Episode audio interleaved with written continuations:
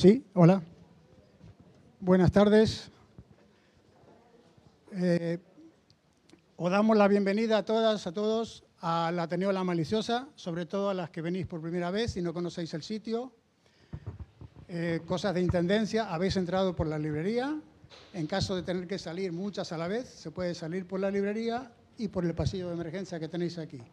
Si alguien tiene que visitar los servicios, los tiene aquí detrás. ¿vale? Dicho lo cual, eh, antes de dar eh, la inauguración del acto, os cuento brevemente qué es el Ateneo La Maliciosa. El Ateneo La Maliciosa es un proyecto que surgió a iniciativa de traficantes de sueño y ecologistas en acción. Nos pusimos en marcha hace ya tres años y hemos conseguido este local que tiene la sede de la librería, aulas de la Fundación de los Comunes, la sede de Ecologistas en Acción y este espacio abierto a los movimientos, a los grupos, a iniciativas culturales y políticas, gracias a un esfuerzo, muy grande de las entidades promotoras, pero sobre todo de mucha gente que puso el hombro, que apoyó financieramente y que estuvo echando horas trabajando, porque casi todo esto lo hemos hecho vía autoconstrucción.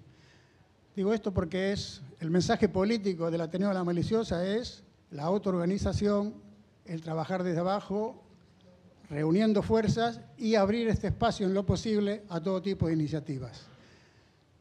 Eh, tenéis más información en la web ateneolamaliciosa.net y termino diciendo que todo apoyo es bienvenido. Una forma de apoyar en la práctica este, este emprendimiento social es comprar libros en la librería de traficantes, el de Pablo y otros, también hacerse socios de Ecologistas en Acción y pasarse por aquí cada vez que os venga bien. Muchas gracias a todas y bienvenidas.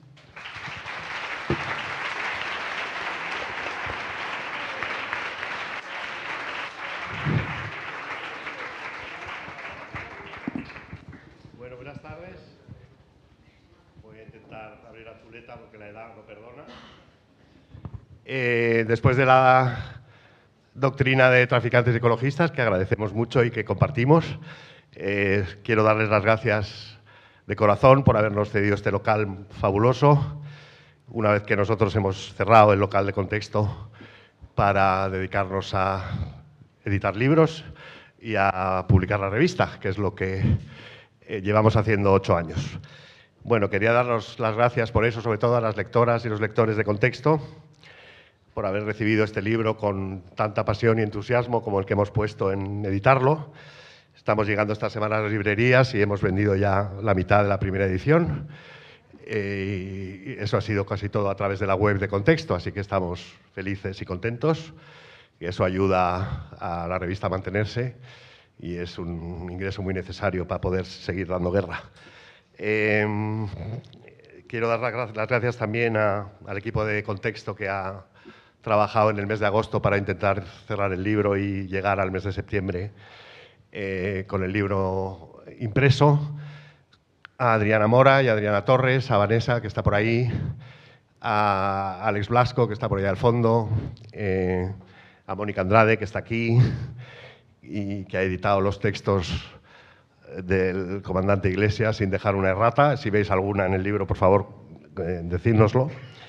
Y a Manu Levin y a, Ina, que están aquí también, por haber aportado su mirada joven y fresca en, el prólogo Manu y en el epílogo Ina, que ha sido eh, un lujo contar con ellos y, tenéis que leerlos porque realmente son buenos. Ahora nos contarán un poco cómo ha sido. Y bueno, y por supuesto darle las gracias a Pablo, que es seguramente la única figura pública o casi la única que ha entendido y ha explicado cómo el sistema mediático nacido en el 78 ha intentado blindar eh, el status quo, por muy putrefacto que éste fuera, con medios lícitos y también ilícitos, recurriendo a trampas y a trucos y a bulos y a fake news y a toda la, digamos, el catálogo moderno y clásico de la intoxicación y la difamación.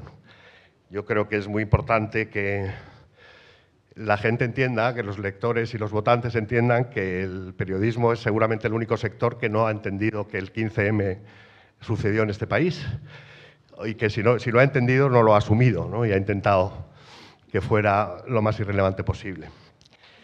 Eh, en contexto, llevamos ocho años librando esta batalla contra las mafias mediáticas, contra la concentración de la propiedad de los medios en unas pocas manos. Eh, podríamos decir que ha sido predicar en el desierto, pero yo creo que no ha sido predicar en el desierto. Hay muchos suscriptores de contexto, cerca de 10.000, y muchos lectores, cerca de 6 millones de lectores al año, que han eh, escuchado ese mensaje. ¿no? Y yo creo que lo que se, le debe agradecer a Pablo, sobre todo, es que haya dado visibilidad eh, general a, ese mensaje, ¿no? a, ese, eh, a esa explicación de cómo el sistema mediático del 78 se ha corrompido, no ha sabido adaptarse a los tiempos, ha intentado, como decía, blindar eh, un sistema putrefacto político y económico y, como decía, lo ha hecho mm, siguiendo, utilizando unos medios lícitos, pero sobre todo ilícitos. En ese sentido, quiero dar las gracias también a Eleuterio Sánchez, el Lute, que, al que hemos invitado, pero desgraciadamente no ha podido venir, y del cual he usado el nombre sin su permiso, aunque luego he sabido que no le ha importado, para comparar la persecución que ha sufrido Pablo Iglesias estos años eh, con la que sufrió el Lute en los años 70 y 60. Los más jóvenes nos acordaréis, pero a, las niñas, o la ministra, de aquel, de aquel momento, eh, los padres nos decían que si no nos dormíamos iba a venir el Lute y nos iba a llevar. Y no sé si recordáis una entrevista de Ferreras a Pedro Sánchez en el 16, en el que le dice, presidente, ¿y usted dormiría tranquilo por las noches? si podemos llegar al gobierno. Y dijo Sánchez, yo por supuesto, como el 95%, no dormiría tranquilo. Entonces la comparación vino a huevo, ¿no? Por, esa frase de Sánchez. La ironía es que, bueno, pues, parece que está durmiendo bastante a pierna suelta últimamente, aunque esté Podemos en el gobierno. Eh, pero lo que queda es cómo el régimen del 78 ha convertido a Pablo y a su familia, y eso es peor que lo que le pasó al Lute, en el chivo expiatorio de la ruptura del bipartidismo y de, los años del austericidio que dictó Berlín y de cómo ha utilizado para esa estigmatización todo tipo de trampas y de medios. Como periodista yo me he sentido avergonzado de lo que he visto, de lo que he oído en los últimos meses y en los últimos años, y porque ha habido no solo la derecha mediática, de la que se puede esperar todo, cualquier cosa, sino también periodistas y medios supuestamente progresistas que han participado en esa cacería. ¿no? Y como dice un amigo en este país, no hay periodistas de derechas en paro, pero también es verdad que hay muchos periodistas de izquierdas o supuestamente de izquierdas que han renunciado a sus principios y a su deontología para no perder los trabajos. Con lo cual eh, es una situación trágica, ¿no? que no podamos tener un sistema mediático sano eh, eh, no corrupto y libre. Yo creo que debemos dar las gracias a Pablo porque algunos de esos periodistas se han visto obligados a echar un paso atrás, a dar un paso atrás y a dejar de acudir a las tertulias que organiza la mafia mediática. Y en buena medida creo que se debe a la valentía y al coraje cívico que Pablo ha demostrado al, al denunciar esa situación. Modestamente, por la parte pequeña que nos toca, eh, yo creo que también algo de mérito de revista Contexto hay en eso. Así que nada, muchas gracias, bienvenidos. Sin más, le cedo la palabra a Mónica Andrade. Le cedo la palabra a Mónica para que modere este bonito programa de la base. Gracias. Hola, ¿qué tal? Buenas tardes. Muchísimas gracias a, todos y a todas por, por venir. Eh, vamos a, hemos pensado esto como una especie de diálogo en el que bueno, Manu y, e Ina nos van a contar un poco bueno, sus parte, no todo, porque tenéis que comprar el libro, de sus tesis sobre el libro y luego bueno, pues, eh, le, haremos, le, haré unas preguntas a, Pablo y bueno, a Ina y a, Manu también. Entonces vamos a, empezar con él, con Manu. Él tiene, él expone en su prólogo una, una teoría eh, sobre esta persecución que bueno, no, no, son, no son solamente pues, noticias falsas, sino que aplican unas técnicas que él dice que le recuerdan a las técnicas que se aplicaban en la, en la película de Kubrick de la naranja mecánica. Cuéntanos un poco cómo, cómo es eso, Manu, por favor. Bueno, ¿qué tal? Buenas tardes a, todos y todas. Muchas gracias a, Contexto, a Miguel, eh, bueno, a La Maliciosa, eh, ecologistas, traficantes de sueños, por organizar este acto eh, y, bueno, por poner a disposición este espacio. yo cuando Pablo me pidió a ver si podía escribir el prólogo de este libro y, Miguel, dije, bueno, a ver qué puedo decir yo aquí en un espacio breve, digamos, ¿no? Y, lo que planteo ahí, eh, dicho de forma muy simple, es una idea que es, eh, bueno, que la principal causa del desgaste electoral de Podemos y de la propia figura de Pablo Iglesias no son los errores propios de Podemos ni de Pablo Iglesias, sino eh, la contraofensiva mediática de las élites de este país de la que hemos sido objeto y pongo ahí una imagen, ¿no? que es la que, la que comentabas, que es eh, bueno, pues esa eh, película mítica de la naranja mecánica ¿no? y esa escena que seguro que, que todos y todas estáis pensando ¿no? y recordáis de, Alex, ¿no? del protagonista, que es obligado a ver una pantalla de televisión ¿no? para, para intentar reconducir una conducta nociva que, que él tiene. ¿no? mediante una terapia de aversión, mediante una terapia mediática de aversión, según la cual mm, se logra asociar esa conducta nociva que él tiene a una serie de estímulos negativos, ¿no? desagradables a través de una pantalla de televisión, yo creo que lo que se ha hecho en este país eh, durante siete años se parece bastante a eso. Yo creo que, en este país eh, se ha sometido a la gente a una terapia mediática de aversión a Pablo Iglesias y a Podemos, día tras día, semana tras semana, durante siete años, durante ocho años, que creo, insisto, que, es, eh, que ahí es donde está la principal causa que explica em, bueno, pues que Podemos sea una fuerza que haya pasado de 5 millones a 3 millones y pico de votos, eh, o que, bueno, que el propio Pablo Iglesias ¿no? haya pasado en un lapso breve de tiempo a eh, ser el político más valorado de España, el líder de las encuestas, a ser alguien que aunque es apoyado por millones de personas, es también odiado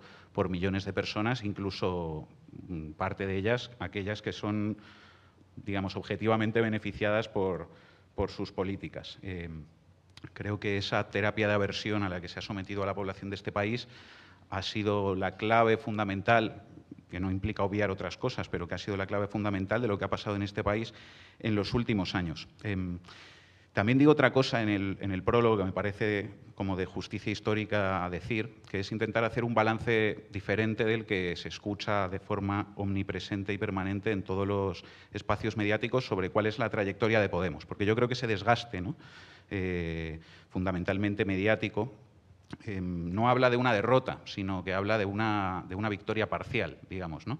Em, que, insisto que creo que es un balance diferente al que se escucha todo el rato y que, para mí es miope, es injusto con la historia y, se olvida de cuáles han sido los resultados y las cosas que, han pasado en España. Em, yo creo que Podemos es la organización de la izquierda de este país, y lo digo como desde el máximo respeto a, a otras organizaciones y a gente que lleva peleando muchos años y sigue haciéndolo, pero creo que Podemos es la organización de la izquierda en España que, mejor lo ha hecho en 50 años de historia. Y creo que eso no es una, opinión, es que ahí están, los datos, los cuatro mejores resultados electorales consecutivos de, la izquierda de este país en 50 años, primero por parte de Podemos y luego Unidas Podemos. Eh, con, con, ese liderazgo, eh, cinco ministerios en el Gobierno, y la posibilidad de hacer políticas como, las que está haciendo Irene en el Ministerio de Igualdad, como las que está haciendo Yolanda Díaz en el Ministerio de Trabajo, como las que se están haciendo Ione Belarra en el Ministerio de Derechos Sociales. Eh, bueno, una posición de poder institucional que jamás había tenido, habíamos tenido en este país en 50 años. Eh, y por lo tanto creo que el balance para mí es de, una victoria parcial. A mí me hubiera gustado que el ciclo que empezó en el 15M y continuó con Podemos nos hubiera llevado a la presidencia del Gobierno y a poder transformar este país en mayor medida, pero el hecho es que nos ha llevado más lejos de lo que, de lo que nunca habíamos conseguido ir, pero creo que nos hemos tenido que enfrentar a una contraofensiva fortísima eh, y fundamentalmente mediática por parte de las élites, que, bueno, que es lo que ha impedido que ese proceso, digamos, llegara más lejos de lo que ha llegado, que insisto es eh, con todo más lejos que, lo que se había llegado en los últimos 50 años.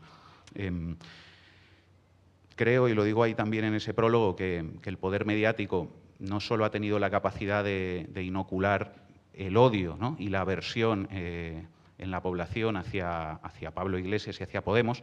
Eh, ahí digo algo más. Em, esa, esa, campaña mediática tiene una parte prosaica, tiene una parte explícita ¿no? y además ilegítima. Lo decía Miguel, pues sacarte a un mes de las elecciones un papel en la televisión que dice que Pablo Iglesias ha cobrado dinero en un paraíso fiscal de Nicolás Maduro y repetirlo durante toda una campaña electoral. Si alguien piensa que eso no no tiene ninguna influencia en, la historia de España, yo creo que se equivoca. Claro que eso ha cambiado la historia de España, pero hay un nivel, y por eso yo lo comparaba con lo de la naranja mecánica, más sofisticado, más eh, irracional, eh, pero que, es muy eficaz también y que tiene que ver con, pues siempre que vamos a hablar de Pablo Iglesias, te vamos a sacar la foto en la que salga más feo, eh, con una sonrisa que parezca una mala persona, con los dientes torcidos que esté, vamos a cortarle la frase justo donde tenga un tono como de que te parezca una persona detestable, ¿no? Vamos a inocularte una aversión, porque no es un rechazo racional, es una aversión, ¿no? Eh, de hecho, yo parto en el prólogo de una frase que he escuchado muchas veces en estos años, que es algo así como, eh, yo que no sé por qué, pero Pablo Iglesias es que me cae fatal. Eh, no sé por qué, pero es que cuando lo escucho me pongo enfermo. Y es como, Sé que esto es un poco arrogante, pero es como, es que yo sí lo sé, compa. Es que sí sé por qué te cae fatal Pablo Iglesias y además dices que no sabes muy bien por qué. Porque eh, toda esa campaña mediática, en ese nivel más subliminal e irracional, ha logrado inocularnos a todos ese, rechazo visceral. ¿no? Y yo soy consciente que hay gente que nunca aceptaría esa conclusión sobre sí misma ¿no? y dice, no, yo soy un libre pensador y a mí las televisiones no me han metido nada en la cabeza. Yo creo que eso sí es una idea arrogante de uno mismo, ¿no? pensar que uno es invulnerable a todo ese, a todo ese bombardeo. Pero decía que, el poder mediático no solo ha tenido la capacidad de inocular ese odio eh, en la población, sino que ha tenido la capacidad, por un lado, de, trabajar la interna de la izquierda, de trabajar... Eh, de trabajarte los costados, ¿no? de, jugar a, digamos, a intoxicar por dentro, ¿no? Y yo creo que en ese sentido los errores vinculados a las peleas internas, los errores propios, también son inseparables de, la acción mediática. Y creo además, y esto lo decía Miguel, que ha tenido la capacidad también de, influir en el propio periodismo de izquierdas. Eh, estableciendo golpear a Podemos como la condición para tener una tribuna y para tener un espacio mediático, bueno, pues en los, en los grandes escaparates mediáticos de, del poder que están monopolizados por nuestros, por nuestros adversarios. Y ha dado lugar a una situación en la que mientras la derecha lo que tiene los medios son intelectuales orgánicos, creo que nosotros, por supuesto con, excepciones y con un montón de gente eh, honesta y que, que, no representa esto que voy a decir, pero creo que también abundan militantes de sí mismos, llaneros solitarios, ¿no? Eh, que no tienen ningún compromiso colectivo con ningún proyecto, ni ninguna lealtad, digamos, con, nada más que con su propio prestigio y que, eh, bueno, que, se han dedicado, a, bueno, sí, dicen muchas cosas de izquierdas, pero luego se dedican a golpear a la principal organización de izquierdas de, este país y a augurar en, una, en, un mecanismo como de profecía autocumplida el desgaste, ¿no? El desgaste de, no, es que están desgastados, que es como primero te desgasto de la mano del leviatán mediático y luego te digo que estás desgastado. Te rayo el coche y luego te digo que cómo puedes ir con el coche así de rayado, que lo tienes que pintar de otro color ¿no? y a lo mejor tienes que ser menos agresivo en las curvas a ver si, si así te perdonan la vida. Yo creo que, bueno, que dentro de 10 años o dentro de 20 años, cuando echemos la vista atrás, nos daremos cuenta de que ha habido gente que se ha dejado la piel por cambiar este país eh, con un compromiso colectivo, con un proyecto, y ha habido también gente eh, llaneros solitarios que, cuyo papel histórico habrá sido el de contribuir a, demoler y a desgastar a, la que ha sido la organización que más lejos ha llegado en la izquierda en este país. Em, acabo con, dos cosas. Una es que, bueno, que plantear que esa contraofensiva mediática es la principal causa de, la parcialidad de nuestras victorias eh, no significa que no haya errores propios, que haya que poner sobre la mesa, sobre los que haya que debatir.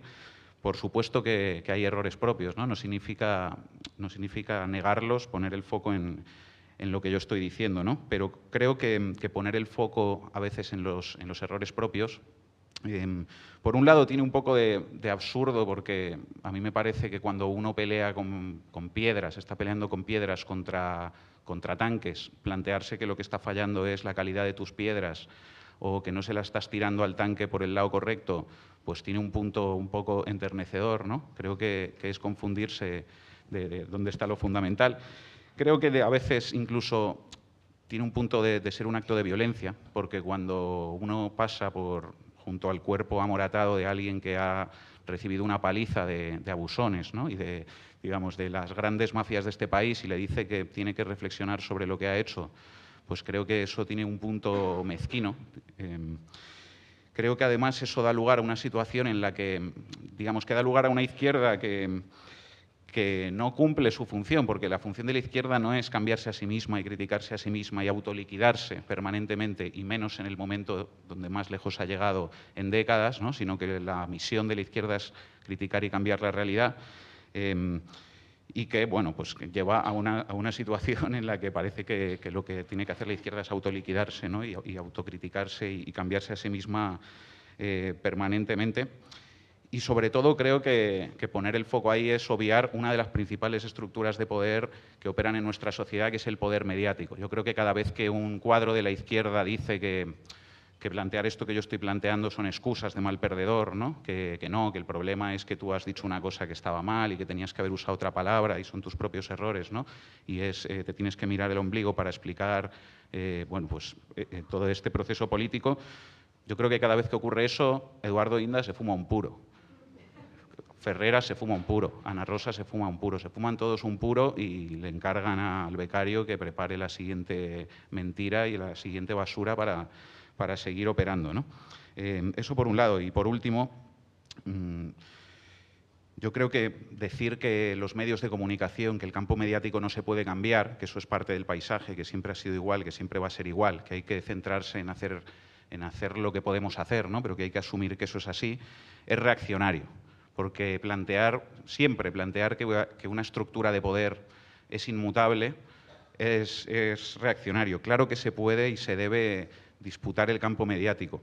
Em, yo creo que uno de los grandes límites del proceso político que empieza el 15M y sigue con Podemos es que no hemos logrado cambiar el sistema mediático, hemos logrado cambiar el poder legislativo, entrar en el Parlamento, dinamitar el bipartidismo, también en el Gobierno se ha logrado cambiar el Ejecutivo, pero no se ha logrado, también es verdad, eh, cambios en el Poder Judicial y no se ha logrado cambios en el poder mediático. Y yo creo que, bueno, que ese límite y ese monopolio que se sigue habiendo enfrente de nosotros y nosotras por parte del poder sobre el conjunto de los medios de comunicación es uno de los grandes límites eh, a los que nos enfrentamos y, uno de los grandes límites de este proceso y que por supuesto que se debe dar esa pelea y transformar esa, correlación y lograr que la izquierda eh, tenga también sus propias herramientas de comunicación, al igual que tiene en este país la Iglesia, los bancos, el poder económico y todos los adversarios del interés general. Creo que, si no lo logramos, que si no logramos transformar esa correlación mediática,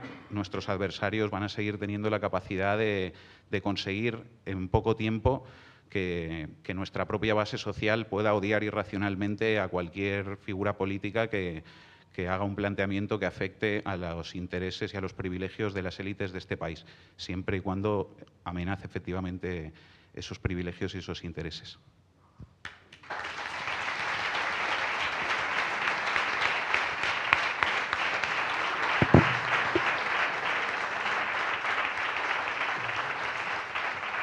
Gracias, Manu. Eh, bueno, en el libro, además del poder eh, mediático y de la connivencia del poder eh, mediático con, las cloacas del, Estado, se habla también de, otro brazo que es imprescindible en algunos o en muchos casos, que es el brazo judicial. ¿no? Y se habla también de lawfare y de eso escribe Ina en su, en su epílogo y de cómo en España en realidad eh, somos casi aprendices de, un fenómeno que es bastante común en, países latinoamericanos, ¿no? Ina, cuéntanos.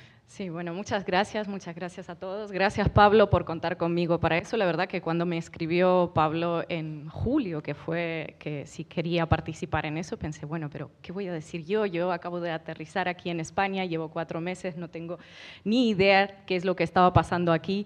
Em, pero luego me puse a escribir estos, eh, a, leer los artículos que ha publicado en contexto al principio desde, este año y me acuerdo que yo en enero ya leí ese artículo con Arancha Tirado, con el que arranca precisamente su serie de publicaciones, y recuerdo que estaban eh, precisamente analizando todo el tema del offer en Latinoamérica, porque Arancha ha escrito un libro también sobre esto y eh, le explicaba un poquito el concepto, en qué consiste, los casos más flagrantes en Latinoamérica, y estaban analizando si en España estaba sucediendo algo parecido. Yo recuerdo pensar, no, no, no, nada que ver eh, España con Latinoamérica. Bueno, ahora no sé si nada que ver o si es más grave o al menos está a este nivel. El caso es que mm, todo esto en enero, ¿no? Si supieran que iba a suceder en julio, bueno, no sé si se habrían quedado sorprendidos o no. En cuanto me pongo a escribir el, eh, el texto me doy cuenta que desde que ejerzo la profesión, ah, he hablado mucho sobre todo lo que estaba pasando en Latinoamérica, eh, de forma directa o indirecta, estoy siempre tratando casos de lofer en América Latina. Y creo que no exageraría si dijera que eh, en Latinoamérica se practica incluso desde que se inventó el término. Eso hoy lo mencionó también Miguel en una charla que tuvimos antes de entrar, eh, que en España también no saben qué es loafer, pero lo ejercen, pues creo que en Latinoamérica, eh, antes de que se le diera nombre, ya, ya estaba eh, bueno, en plena efervescencia. yo empecé a usarlo activamente hace como seis años con lo que estaba pasando en Ecuador cuando encarcelaban a Jorge Glass a cambio de un testimonio, de un testigo que, también estaba acusado, pero a, cambio de dar ese testimonio, bueno, pues eh, recibía su liberación y se encarcelaba a un aliado de, Correa. En Ecuador se han asegurado, se han asegurado que Rafael Correa no vuelva al país y no ejerza políticamente. Em, en Brasil ¿qué les vamos a contar? ¿no? El juez Sergio Moro, que ha sido nombrado ministro de Justicia después de encarcelar a, Lula, después de que se tumbara el gobierno de Dilma Rousseff. Y bueno, también tenemos el caso de Argentina, que eh, llevamos años y años y años leyendo sobre casos eh, abiertos, cerrados, reabiertos contra Cristina Fernández de Kirchner, que ha habido un asesinato, siempre acusaciones mediáticos, nunca pruebas contundentes, eh, que ha habido una, un acuerdo turbio con Irán y ahora, bueno, y ahora le piden 12 años de cárcel y completa inhabilitación política basándose en un chat de WhatsApp eh, entre dos personas eh, que tienen una relación muy indirecta con ella, donde se refiere, eh, donde aparece una palabra jefa. La jefa lo aprobó. Entonces, a raíz de esa palabra, un nuevo nombre en todo ese Olimpo, ¿no? hoy lo hemos hablado en la base, Diego Luciani, el fiscal que juega al fútbol en la quinta de Mauricio Macri, con el eh, con el juez que va a, condenar a Cristina Kirchner, pues a raíz de ese mensajito de WhatsApp piden 12 años de cárcel. Eh, estaba diciendo Manu algo que es muy interesante sobre la terapia de aversión mediática, me lo apunté para recordarlo, ¿no? que Pablo Iglesias me cae fatal, vamos a recortar las fotos donde él sale mal. Bueno, yo creo que la terapia de aversión mediática en Argentina, eh, aquí sí que puede ser que los medios españoles sean todavía aprendices porque cuando en pleno directo, en prime time, a una presidenta de la nación se refieren como psicópata, como delincuente, cuando ponen micrófono delante de una persona que dice hay que contratar un sicario para que eh, desaparezca, desaparezca esta familia, eh, bueno, no sé hasta qué punto podemos hablar aquí de la libertad de expresión, ¿no? Y nosotros estamos tratando, bueno, pues de desentrañar un poco, o sea, de sacar a la luz ese debate sobre la responsabilidad eh, que tienen los medios de información eh, en, todo esto, ¿no? que no vale ampararse en la libertad de expresión, eh, porque después a lo mejor sale un loco suelto con una pistola cargada con cinco balas y que por milagro no dispara cuando la tienen a dos centímetros de la cara de esa política que te puede caer mal o bien o regular. Pero lo que no podemos hacer como periodistas es, bueno, poner micrófonos frente a psicópatas que, que esos sí que son psicópatas, que hacen eh, semejante trabajo y, pretenden vendernos esto como periodismo. Eh, creo que ya estoy. Muy bien.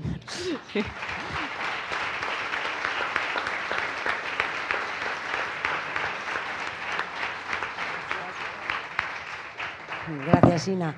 Em, hablábamos antes, antes de entrar, que em, eh, esto parece que puede ser un libro oportunista y que se produce a raíz de, la filtración de los audios de, Ferreras. Pero esto no es así. Eh, Pablo Iglesias empezó a escribir en contexto pues, en septiembre del año pasado y desde el principio puso el foco en, el comportamiento de, los medios y de cómo ese comportamiento influye de alguna manera o de muchas maneras a la hora de configurar a la opinión, a la opinión pública. En ese sentido me gustaría leer un artículo, vamos, no un artículo, unas frases que escribiste en enero de este año, que dice, en, en democracia no es legítimo atentar contra la vida del adversario y tampoco es legítimo que los medios mientan. Si ello ocurre, en el primer caso cabe esperar que la justicia actúe contra el que mata y en el segundo que el mentiroso pierda la condición simbólica de periodista. Mentir no es necesariamente un delito, pero el mentiroso no puede tener consideración de informador. Querría que me, en fin, que aclararas que no es una cosa oportunista, sino que es una cosa sobre la que llevas reflexionando mucho tiempo. ¿Cuándo te diste cuenta de que la influencia de los medios es decisiva. Bueno, los amantes de la teoría de la conspiración al leer esta frase pensarán que yo conocía los audios de Ferreras con Villarejo y que en realidad estaba señalando lo que iba a ocurrir en una sibilina operación destinada a transferir recursos y suscriptores de ciertos medios alternativos hacia, hacia la base. Bueno, en primer lugar, muchas gracias a, a este espacio, por, permitirnos hacer el, acto aquí, gracias a Contexto, a, Vanessa, a Mónica, a Miguel, gracias también por, hacer de Contexto mi casa, gracias a, los compañeros de la base, a Ina, a Manu, a Sara, a Guillén, a Lolo, a, todos los demás, algunos están aquí, a mis compañeros y compañeras, señora ministra, señora secretaria de Estado, señora directora general, hacía mucho tiempo que no empleaba yo estos términos en una una locución pública, compañeros y, compañeras, gracias por estar aquí. En realidad, aunque este libro lo había planificado con Miguel desde hace muchos meses, el Ferreras Gate sirvió como, como prueba, como digamos, como principio de falsación de que los tres principios del que había sido nuestro diagnóstico histórico eh, eran ciertos. O sea, yo creo que, que Podemos, lo que representó Podemos y lo que representa en este país se podría sintetizar en tres palabras. Ideología, democracia y verdad. ¿Qué quiere decir esto de la ideología? Asumir que el principal terreno de combate político es la ideología, no es la administración es la ideología. Es un terreno conflictivo en el que se expresan intereses diferentes y correlaciones diferentes, pero las grandes batallas políticas se dan en el campo de las ideas. Una de las claves del diagnóstico de Podemos estuvo siempre en que la derecha era mucho más gramsciana que la izquierda. La derecha ha tenido claro siempre que necesitaban controlar la educación, que necesitaban controlar editoriales, que necesitaban controlar periódicos, universidades, televisiones y radios.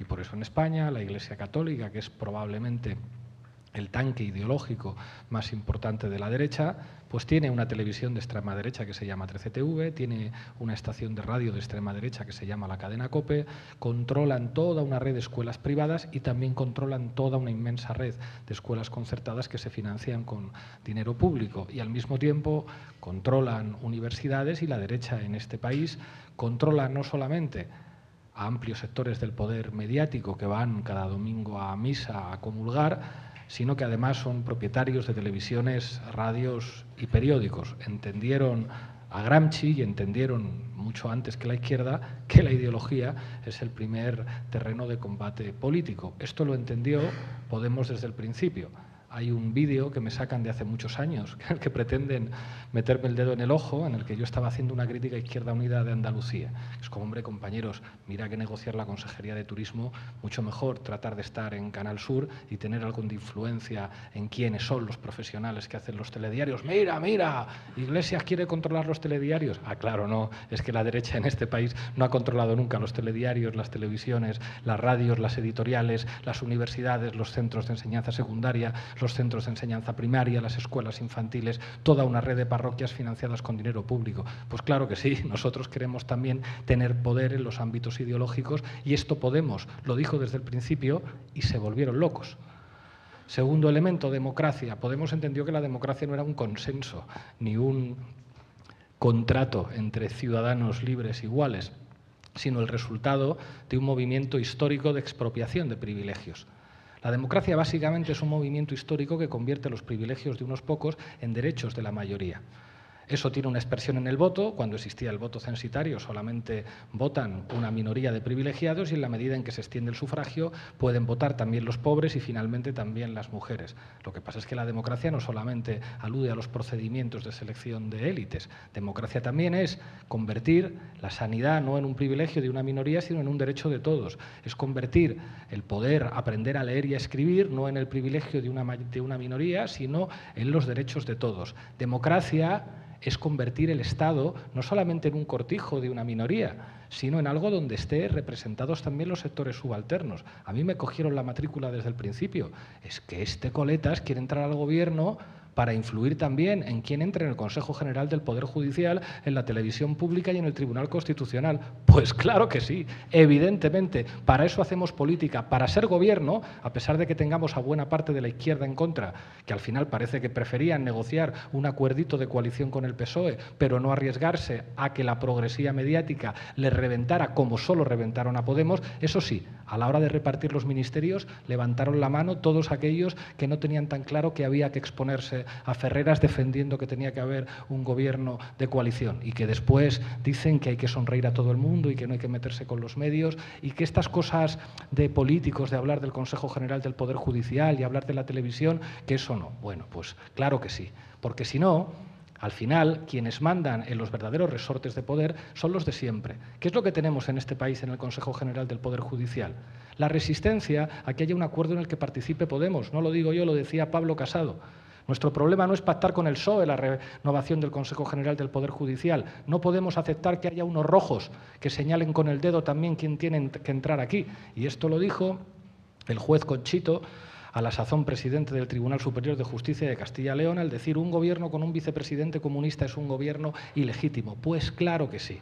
La democracia es un movimiento de expropiación que lo que dice es no puede ser que la televisión pública sea solamente de los fachas, no puede ser que el Consejo General del Poder Judicial sea solamente de los fachas, no puede ser que todos los espacios de poder en este país sean un cortijo de los fachas y de unos cuantos socialdemócratas a los que les pasan la mano por la espalda y después les prometen un puesto en un consejo de administración de una gran empresa. Eso lo dijo Podemos y eso no lo había dicho ninguna izquierda en este país.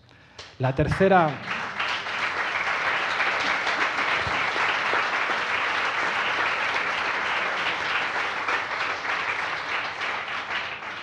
La tercera clave fundamental es decir la verdad.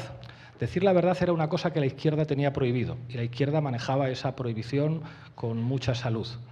Usted está siendo asesorado por quien tiene manchadas las manos de cal viva. ¿En qué he mentido? ¿Las y Zabala fueron enterrados en Calviva, sí o no? ¿Fueron enterrados en Calviva por miembros del Estado, pagados con dinero del Estado, miembros de las fuerzas y cuerpos de seguridad del Estado. Es mentira que Felipe González fuera la X de una organización del terrorismo de Estado. Bueno, pues tu prensa de izquierdas y unos cuantos que decían que era de izquierdas y que decidieron finalmente ser verde clarito, miraron con cara rara y dijeron, no hombre, no, esto no tenemos que decirlo nosotros, hablemos de la salud mental. ¿Cómo vamos a decir nosotros que el anterior jefe del Estado era un terrorista? La izquierda no está para decir la verdad. La izquierda no se puede permitir llevarse mal con Ferreras. Si te llevas mal con Ferreras, ¿cómo te va a llevar Ferreras de excursión a conocer a los jefes del IBEX 35? Si te llevas mal con el Grupo Prisa y con la Sexta, ¿cómo vas a conseguir que te hagan 13 duplex cada semana para lograr apoyos electorales? No. La izquierda no puede decir la verdad. La izquierda tiene que decir que su trabajo consiste en las mejoras sociales y que eso de la ideología es cosa de politólogos. Y la izquierda no puede decir que la democracia es un movimiento histórico de expropiación de privilegios para convertirlos en derecho. La izquierda lo que tiene que decir es que libertad, libertad sin ir a libertad y que esto es un contrato social entre libres e iguales. Eso es lo que Podemos cambió en este país, poniendo 5 millones de votos encima de la mesa. Lo que significa esa conversación de Ferreras con Villarejo y con Mauricio Casals es que Podemos tenía razón. Es muy burdo, pero voy con ello. Sé que es mentira, pero lo voy a sacar a un mes de las elecciones generales porque yo formo parte de una estructura reaccionaria del poder que no cree en la democracia. Lo que prueban esos audios no solamente es que Ferreras es lo contrario a lo que debería ser un periodista, sino que desprecia profundamente la democracia. Lo que me dijo el día que nos conocimos es yo soy hijo de Florentino, que es una manera de decir yo no estoy donde estoy por mis méritos profesionales, estoy donde estoy porque soy hijo de Florentino. No son demócratas, no son periodistas. Y mientras haya gente de izquierdas que le ría las gracias, en este país seguirá mandando la derecha.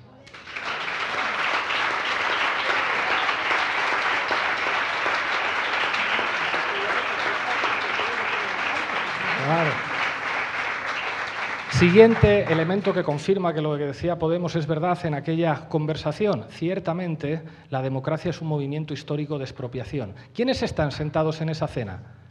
Un policía jefe de la unidad antiterrorista, el comisario Villarejo que se ha hecho millonario a costa del erario público, el jefe de la cadena de izquierdas, entre comillas, y el presidente del periódico de derechas, La Razón, a la sazón miembro de la dirección directivo de la corporación A3 Media del Grupo Planeta. Es una reunión del poder Faltaba García Castellón en esa mesa para que estuvieran todos y que no faltara ninguno. ¿Y qué es lo que hace el poder cuando los ciudadanos votan mal, como decía Vargas Llosa en unas elecciones?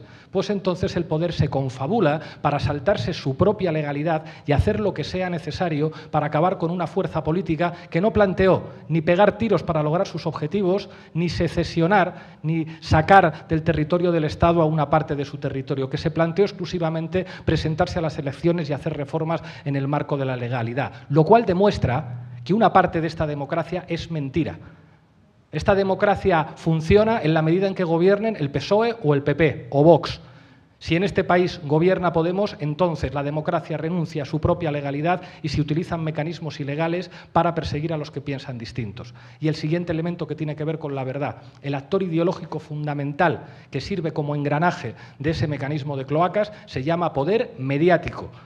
Y los soldados de ese poder mediático tienen carné de periodista y algunos están asociados en la OPM y otros no. Ya está bien de presentar a la sacrosanta profesión como si fueran poco menos que inmigrantes ilegales trabajando en un andamio de precariedad. Es indignante lo que se ha hecho en este país en nombre del periodismo. El corporativismo que ha reinado incluso entre periodistas de izquierdas, tratando de salvarle el culo a Ferreras después de que salieron en esos audios, es indignante, una maldita vergüenza. Que alguien se atreva a decir, después de dar lecciones de moralidad cada día que aparece en la televisión, que él no puede hablar mal de Ferreras porque Ferreras es quien le ingresa 3.000 euros todos los meses en su cuenta corriente, no debería volver a ejercer el periodismo en su vida.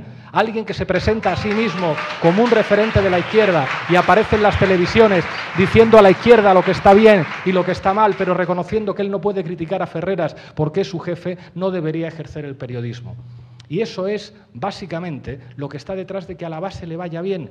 No hay ninguna operación oscura en todo eso, ni ninguna operación de desplazar suscriptores de un sitio a otro sitio. Y eso es lo que hace que el libro tenga cierto interés, repetir esos tres elementos. La lucha política es una lucha ideológica. Si no hay un reequilibrio de la correlación mediática de fuerzas, la izquierda no será nada distinto a lo que representa Llamazares. Perdón por la puya, pero yo ya tengo la suerte de poder soltar pullas a quien me da la gana. Segundo elemento, si la izquierda no dice la verdad, si la izquierda está aterrorizada a la hora de decir verdades, si la izquierda no puede llamar terroristas a los terroristas, ladrones a los ladrones, ladrones a los banqueros y a quien sea necesario, la izquierda difícilmente logrará sus objetivos políticos. Y en tercer lugar, si la izquierda no forma parte del poder, poder duro, jueces, policías, fiscales, tribunales de justicia, si la izquierda no forma parte del reparto de la correlación de fuerzas que implica cualquier tipo de sistema institucional, la izquierda no podrá llevar a cabo sus objetivos. Y eso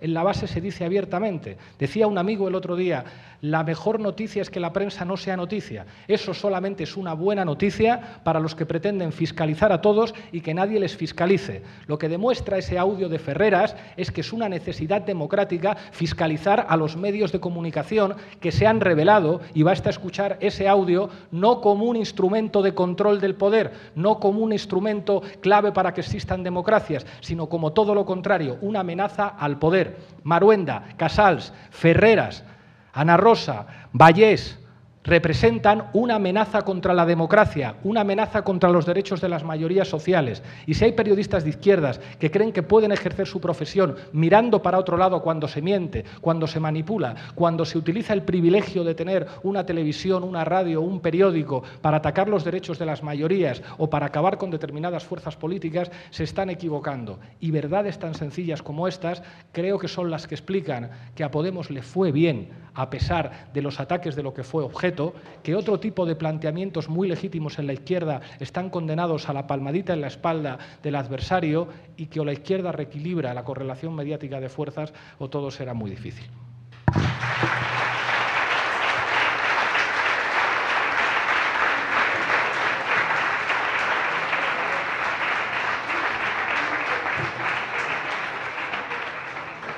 Bueno, después de, este chaparrón, esta entrada en tromba, que explica bastante bien muchas de las cosas que dice en el, libro.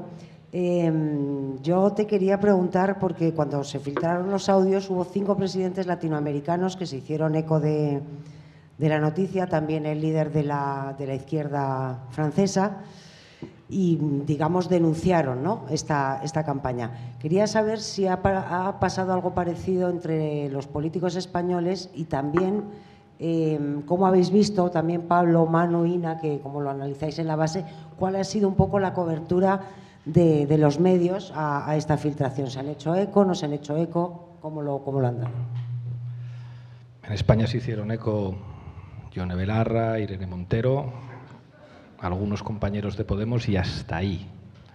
Lo cual es verdad que fue llamativo porque reaccionó el jefe de la oposición en Francia y cinco presidentes de América Latina, México, Argentina, Chile, Bolivia y Colombia. Lo cual es bastante representativo del miedo de los políticos demócratas en España. ¿Tanto miedo tenéis a Ferreras, compañero? Mira que tuiteamos cosas, ¿eh? Todos los días. Mira que se tuitean cosas quiénes Ferreras para que en este país haya muchos políticos de izquierdas, incluso de mi espacio político, que digan, Uf, yo casi que prefiero de esto no tuitear, que pase rápido, que pase rápido. ¿Por qué cuando se trata de señalar a Ferreras hubo tanto miedo? ¿Por qué algunos grandes medios de comunicación tardaron tanto en reaccionar? ¿Por qué algunos han convertido los audios de Ferreras en una suerte de debate introspectivo sobre los problemas de la izquierda? ¡Ay, qué injusticia que no puedo ir una tertulia porque me critican! Nada. La izquierda a discutir sobre si es una injusticia que un pobre periodista de izquierdas no puede ir a una tertulia con un mafioso. Ojo, esto ha pasado ¿eh? en este país y que el debate al final, ¿y no será que esto es una campaña organizada, que Jaume Roures y Pablo Iglesias han negociado con Villarejo que esto salga un día antes del acto de sumar? Esto lo he escuchado yo, ¿eh? Esto en una entrevista que me hace La Marea me lo preguntan. Y me dicen, ¿no hay una conspiración vuestra para llevaros suscriptores de La Marea? es como, compañera, eh, ¿con quién has estado hablando? Para que te sugieran que me puedas preguntar tal cosa. Estamos ante uno de los casos de corrupción periodística eh, más graves que han ocurrido, es que lo del Watergate, pues es como ahora uno ve la película del Watergate y dice, pero esto no es nada, hemos comparado con lo que estábamos viendo aquí. Y sin embargo, en este país, todo el mundo callado. No, eh, que se depuren responsabilidades. ¿Pero qué significa que se depuren responsabilidades? Si queréis escuchar a un político que no quiere decir algo, dirá que se depuren responsabilidades. Esto no es que se depuren responsabilidades, si ni siquiera está claro que Ferreras haya cometido un delito. Lo que pasa es que este tipo, después de lo que ha hecho, es impresentable que esté sentado en un plato de televisión. Y cada vez que un político aparezca allí diciendo, entrevístame a ver si me motan, lo que está haciendo es legitimar a un corrupto y a un delincuente. ¿Os imagináis lo que hubieran dicho todos los periodistas de este país si el que sale en esos audios es un diputado de un partido? Pero como es Ferreras, hay que será de mi digital si no puedo ir al rojo vivo a contar mis cosas. Y eso es de lo que se ha estado discutiendo en este país. ¿Y eso quién lo cuenta? La base y contexto. Prácticamente nadie más. Prácticamente nadie más. Lo que reveló que Ferreras en este país, por lo menos hasta el Ferreras Gate, tenía mucho más poder que un ministro. Incluso si me apuras, más poder que el presidente del gobierno. El presidente del gobierno podía tener buenas razones para tener un cierto chine con Ferreras. Apoyó a Susana Díez en la interna del PSOE. Y fíjate que Pedro Sánchez suele ser implacable con sus adversarios. Además de apoyar a Susana Díaz en la interna del PSOE, montó un operativo pornográfico en la puerta de la sede del PSOE en la calle Ferraz a mayor humillación de Pedro Sánchez. Pero después Ferreras manda tanto que es como vamos a resolver esto en una cena. Y cuando tú tengas una noticia importante que dar, tú no vas a la televisión pública, ni te traes a un periodista cómodo de la televisión pública. Tú me llevas a mí, a la Moncloa, para que todo el mundo vea con quién hace entrevistas el presidente del gobierno, que te he reventado eh, con Susana Díaz, pero tú dentro de unos años o dentro de unos meses dejarás de ser presidente del gobierno y yo soy hijo de Florentino Pérez y me protege la corporación A3 Media. Y además tengo comprados unos cuantos rojos que en nombre del rojerío y de la izquierda me van a defender porque les pago el sueldo. Y esto es así, y esto ha ocurrido así en este país.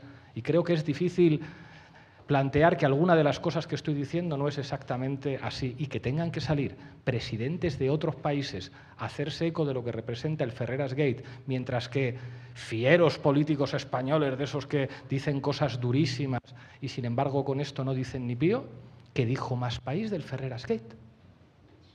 Es curioso porque cuando ahora van a la sexta noche ya no se atreven a ponerlo en Twitter. No lo anunciamos en Twitter, pero vamos, porque ¿qué habrá sido de nosotros? ¿Qué sería de nosotros? ¿Qué habría sido de nosotros sin el apoyo de la sexta en las elecciones en las que hemos participado?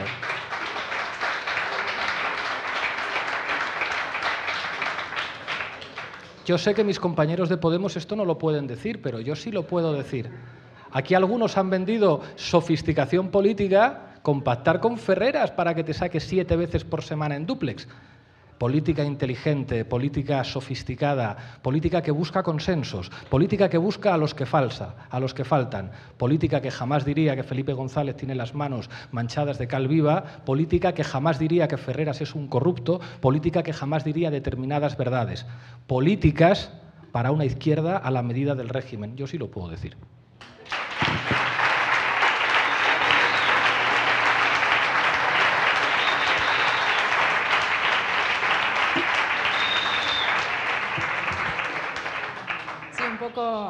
Solamente un poco sobre la cobertura que ha recibido esto en América Latina. Eh, ha dicho que han hablado presidentes ¿no? de México, de Colombia, de Argentina. Eh, pero lo curioso es que los grandes medios, las corporaciones mediáticas, no he visto yo una cobertura. Televisa no ha hablado de eso, La Nación no ha hablado de eso. Sí que has dado entrevistas a medios alternativos, a periodistas, a twitcheros que sí tienen eh, una audiencia amplia precisamente por esa falta de pluralidad mediática en América Latina, pero las corporaciones eh, estaban callados a diferencia de cómo estaban cuando han encontrado esa presunta cuenta en eh, Grenadinas o donde sea. ¿Por qué? Porque, claro, es, da muchos más clics cuando dices que al rojo ese español lo apoya el espantapájaros venezolano Nicolás Maduro, eh, cuando has pasado todos los años diciendo que no queremos ser Argenzuela, no queremos ser como Venezuela, en todos, absolutamente todos los países de América Latina.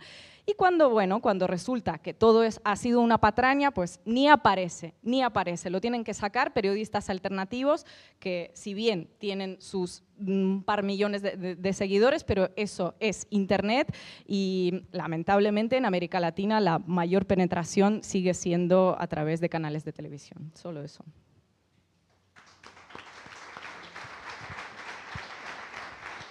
Em, sí, bueno, muy, muy rápido, em, retomando un poco la, pregunta que hacías eh, y, la intervención de Pablo. Em, es verdad que en España ha habido grandes silencios respecto al Ferreras Gate, ¿no? Y eso habla del poder, efectivamente, que tiene Ferreras, que es más importante que cualquier diputado, que cualquier ministro, ¿no? Eh, de hecho, los ministros pasan y los presidentes pasan, pero Ferreras y los grandes jefes de los medios siguen ahí. Eh, de hecho, otra cosa que digo en el prólogo es que, bueno, este señor aguantó siete años, ¿no? Con todos los medios de comunicación en contra. Pablo Casado aguantó 48 horas. Pablo Casado le duró a Vicente Vallés dos telediarios, literalmente, ¿no?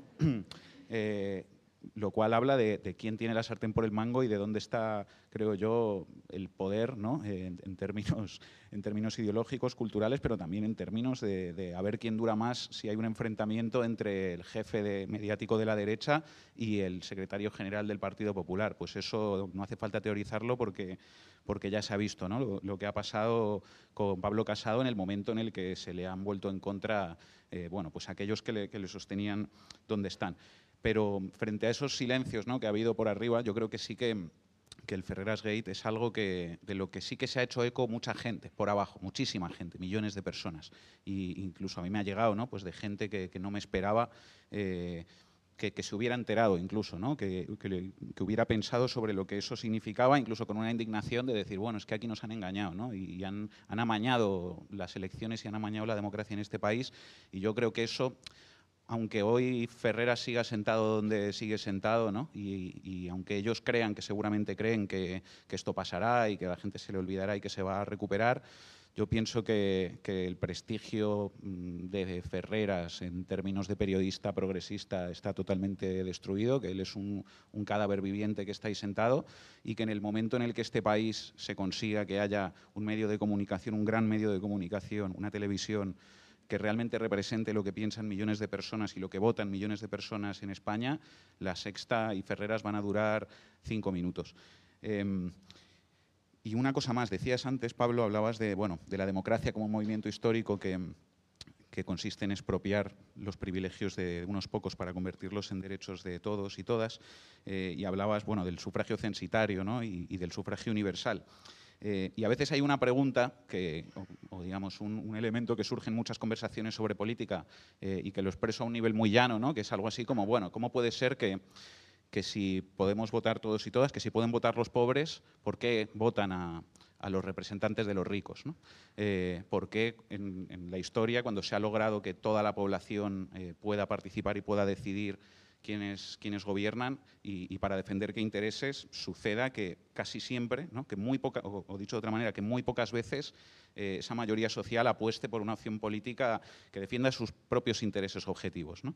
Eh, ahí, digamos, hay muchas cosas que se podrían hablar ¿no? y siempre hay una contradicción entre nuestros intereses objetivos como clase y nuestros intereses objetivos individualmente a corto plazo. ¿no? Eh, uno puede acabar decidiendo, digamos, no embarcarse en una aventura política, sino eh, votar para, digamos, defender su situación actual. ¿no? Eso está ahí. Pero yo creo que cuando surge esta pregunta ¿no? de eh, por qué existiendo el sufragio universal ganan los representantes de los ricos, pues ahí de nuevo hay que pensar sobre lo que es el poder mediático y sobre lo que son los instrumentos de persuasión ideológica y cultural con, lo que, con, los, que cuenta, eh, con los que cuenta el poder, hasta un punto en el que yo creo que, que en cierto modo, el monopolio sobre el poder mediático eh, es la condición de posibilidad de que al poder, de que a la élite, le sirva el sufragio universal. ¿no? Es como, bueno, sí, aceptamos que, aquí va a votar todo el mundo, pero ¿por qué? Porque nosotros vamos a garantizar con nuestro dominio total de los aparatos ideológicos y culturales del país que casi nunca apostéis, aunque podáis votar, por alguien que, por una opción política que defienda vuestros intereses objetivos como grupo y como clase, ¿no? Porque tenemos la capacidad, mediante todo ese poder de persuasión, de, eh, hacer que el comportamiento político final de, de la población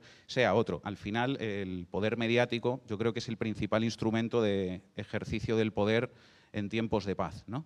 Y en la cotidianidad. Llega un momento que, bueno, que el poder se ejerce por la fuerza. ¿no? Al final, quien te echa de tu casa en un desahucio es un dispositivo policial por la fuerza. ¿no? Al final, quien, digamos, cuando llega el momento de conflicto eh, crudo, mm, bueno, pues eh, hace hace prevalecer eh, el, dominio de quien está por encima en la sociedad, bueno, pues eso se hace con mecanismos coercitivos y de fuerza, pero la mayoría del tiempo los mecanismos y los dispositivos de persuasión son suficientes para mantener el statu quo, para mantener el, orden establecido. Em, de hecho, creo que, no es una casualidad que el desarrollo histórico de los sistemas de sufragio universal se haya producido en paralelo, en buena medida, al propio desarrollo de los medios de comunicación de masas, porque a mí me resulta difícil pensar que el sufragio universal eh, pudiera ser una forma válida para las élites de, organizar la política de un país si no fuera porque ellos pueden controlar el conjunto de los medios de comunicación. Y por eso yo creo que plantear una transformación en los medios de comunicación es un planteamiento revolucionario.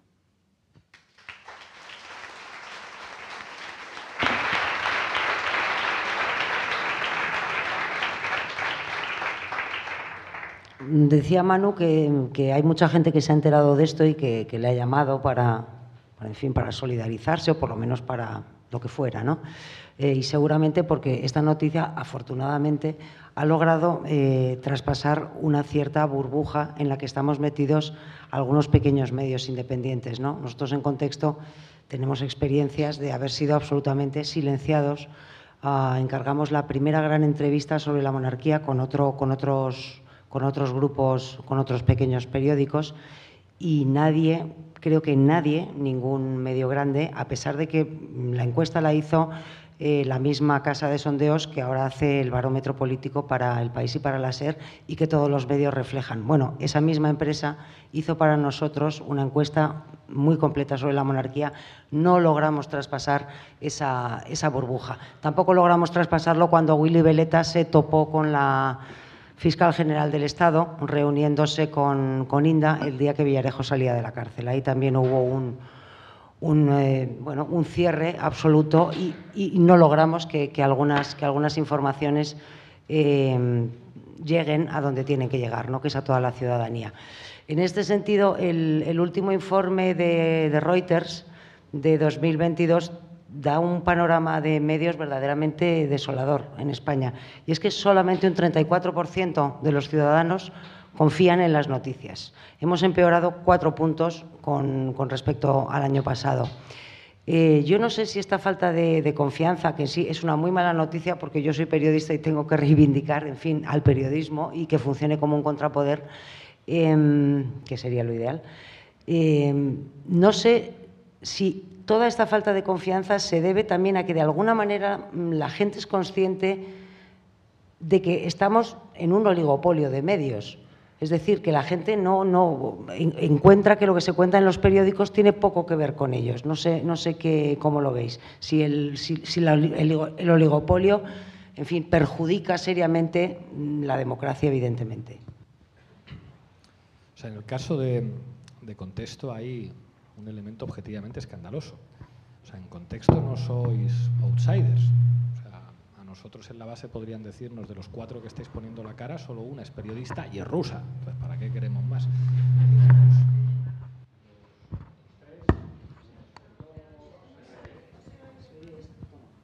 Este ahora sí.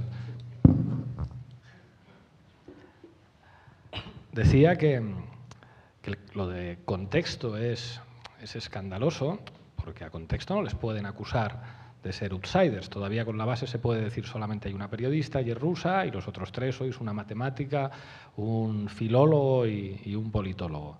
Pero en contexto hay periodistas con trayectorias profesionales consolidadas en medios de comunicación muy conocidos y además creo que, que no exagero si digo que es probablemente el digital con artículos de análisis de más calidad eh, en el panorama digital que hay en este país. O sea, creo que eso es difícilmente, difícilmente cuestionable. Es probablemente el digital con mejores analistas escribiendo sobre muchos temas, también sobre temas culturales. Y prácticamente ninguno sale en la tele. Para salir en la tele hay que estar en OK Diario. OK Diario es el digital, que, el tabloide que más tertulianos aporta a las televisiones.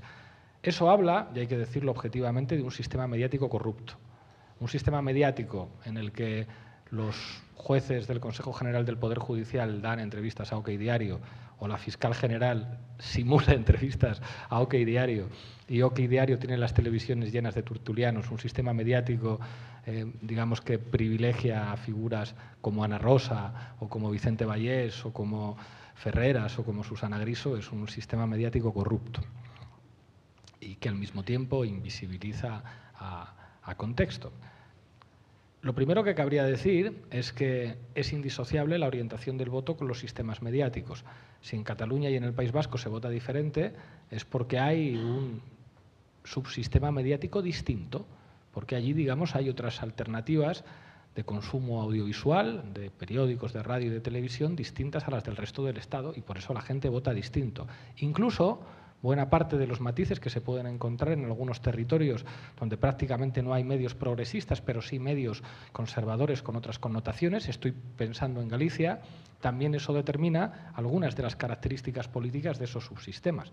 Yo recuerdo que, siempre decían a, a la candidatura municipalista que ganó las elecciones en Coruña que habían ganado las elecciones a la voz de Galicia, y yo creo que era un planteamiento correcto.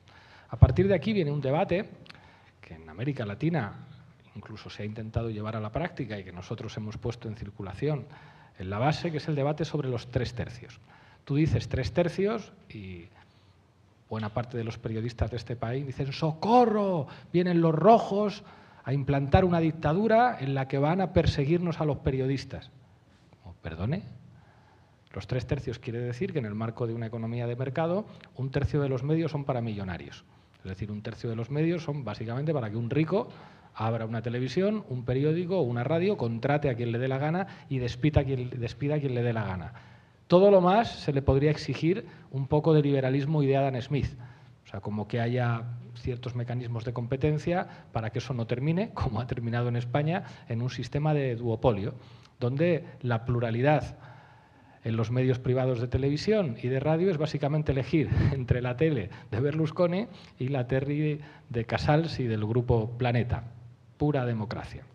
Entonces, en el sistema de tres tercios se dice un tercio para Berlusconi, para Casals, para todos los millonarios, para los bancos, para las grandes empresas, para que un tercio de lo que la gente puede leer, escuchar o ver sea de ellos. Joder, no está mal, ¿eh? Yo creo que no es una propuesta muy comunista que digamos. Otro tercio, público. ¿Público quiere decir que lo tiene que dirigir el gobierno? No. Pero, hombre, los representantes de la soberanía popular sí, porque quien está legitimado en democracia para identificar cuál es el interés general deberían ser los representantes de la soberanía. Pues que por una vía de acuerdos parlamentarios pueda haber un tercio de medios públicos que además respondan al interés general. ¿Eso qué quiere decir? Que a lo mejor, aunque no reviente en audiencia un programa sobre educación no sexista para niños o aunque sea más complicado hacer un programa en todas las lenguas oficiales del Estado para los niños, para que un niño que viva en España sepa que otros niños de su país hablan catalán, hablan euskera, hablan galego, hablan asturiano, pues puedan escuchar a dibujos animados hablar las diferentes lenguas. Bueno, pues para eso está la televisión pública, para que haya pluralidad, para que haya unas normas deontológicas que no se les pueden exigir a los medios privados, pero a los medios públicos sí. Y otro tercio para medios comunitarios ¿Qué quiere decir esto de medios comunitarios? Pues hombre, básicamente entender desde una perspectiva liberal que sociedad civil no solamente son los bancos y las organizaciones empresariales, que una asociación de vecinos es sociedad civil, que un sindicato es sociedad civil, que el movimiento estudiantil es sociedad civil y que por lo tanto el sector público tiene que garantizar que estos sectores autoorganizados de la sociedad civil pueden ser propietarios de medios de comunicación y gestionarlos, aunque no sean propietarios, y que esos medios estén adecuadamente financiados con financiación pública. Esto en el marco de la economía de mercado. Esto permitiendo que los multimillonarios tengan periódicos, televisiones y radio, pero garantizando que los sindicatos, las organizaciones estudiantiles también las puedan tener, no solamente la Iglesia Católica, y que al mismo tiempo haya un tercio de medios públicos. Bueno, pues esto que parecería una cosa como que sería el resultado del pacto con millonarios, nos hemos sentado con Ana Patricia Botín, con Fainé, con no sé qué, y hemos llegado a este acuerdo. Dices esto y aparecen periodistas de medios de izquierdas diciendo, uh, malo, malo, malo, eh, malo. Lo mejor es que los políticos no se metan en esto de los medios. ayer hacía una entrevista con un periodista chileno muy importante y cuando hablábamos de esto me decía, pero Pablo, si en realidad tú y yo, ahora con las redes sociales, podemos hacernos un medio igual que cualquier millonario. Y yo, claro, evidentemente, tú y yo mañana nos montamos la cadena Fox haciendo un crowdfunding, que es lo que me decía él. Es impresionante hasta qué punto se ha producido una penetración ideológica en el mundo del periodismo por parte de, los valores de los ultrarricos, que incluso un periodista aparentemente progresista dice, mm, yo prefiero que mi jefe sea Berlusconi antes que, que mi jefe sea un sindicato, una asociación de vecinos o representantes de una corporación pública elegida por parlamentarios. Y esto quiere decir que hay un lugar de la sociedad que ha pensado que la mejor noticia era no ser noticia, donde nunca llegó el 15M. Es más, incluso podríamos decir que nunca llegó la democracia. Tú le preguntas a un periodista de un medio progre de estos, ¿qué opinas de Fernando Ónega?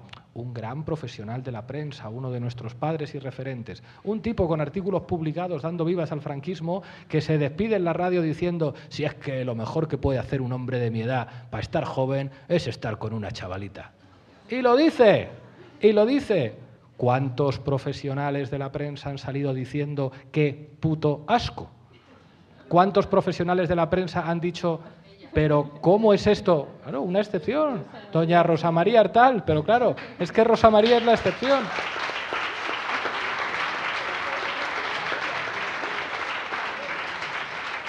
¿Cuántos profesionales de la prensa han dicho, oiga, que la Asociación de Periodistas que siguen a los tribunales de en junio de 2022 el premio Puñetas de Plata al juez García Castellón es una humillación a la profesión periodística.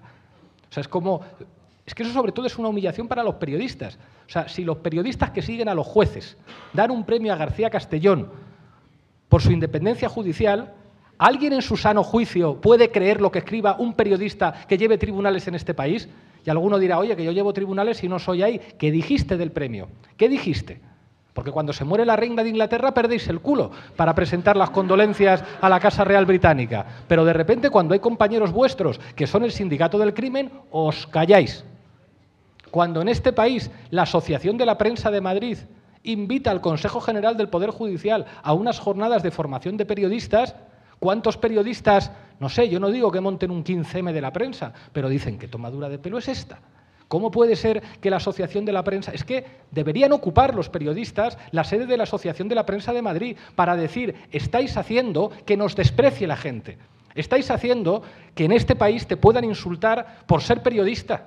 Porque si lo que se identifica que somos, si la gente piensa qué es ser periodista, ser periodista es ser Ferreras, ser periodista es ser Mauricio Casals, ser periodista es ser Maruenda, ser periodista es ser Eduardo Inda, ser periodista es ser eh, Ana Rosa Quintana, ser periodista es Susana Griso, si al final esos son los rostros, Vicente Vallés, que les da premios la monarquía española, que es que es una cosa muy loca, muy loca, y los periodistas no dicen nada, absolutamente nada, es como, pero entonces, entonces, ¿cómo vamos a hablar de una sociedad democrática si el periodismo está amordazado? No, nos quiere amordazar Podemos, la base, Roures, pero por favor, por favor, es difícil una profesión en la que haya más autocensura en este país que en el periodismo. Nadie se atreve a decir una, esta boca es mía porque no me llevan a la tertulia de Ferreras. Y si lo dices, como Rosa María, como contexto, entonces resulta que no vas a la tele.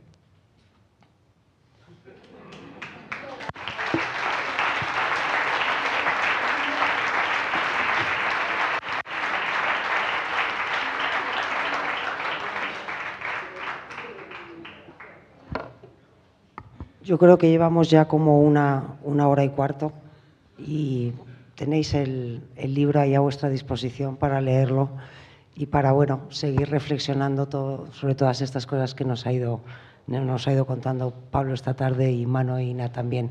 Así que nada, eh, muchísimas gracias a los tres y muchísimas gracias a todos vosotros por venir. Gracias.